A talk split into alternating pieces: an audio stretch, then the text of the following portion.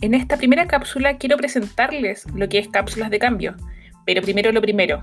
Me presento, soy Paulina, doctora en ciencias biológicas con mención en ecología y evolución y les estaré presentando cada semana una nueva cápsula de cambio. Durante las últimas décadas, muchas personas son cada vez más conscientes sobre los cambios ambientales que ocurren en su entorno, lo que ahora se conoce comúnmente como cambio global. Son diversos los aspectos de nuestro planeta que están cambiando rápidamente, todo esto debido a la actividad humana, y estos cambios deberían seguir incrementando aceleradamente en las próximas décadas.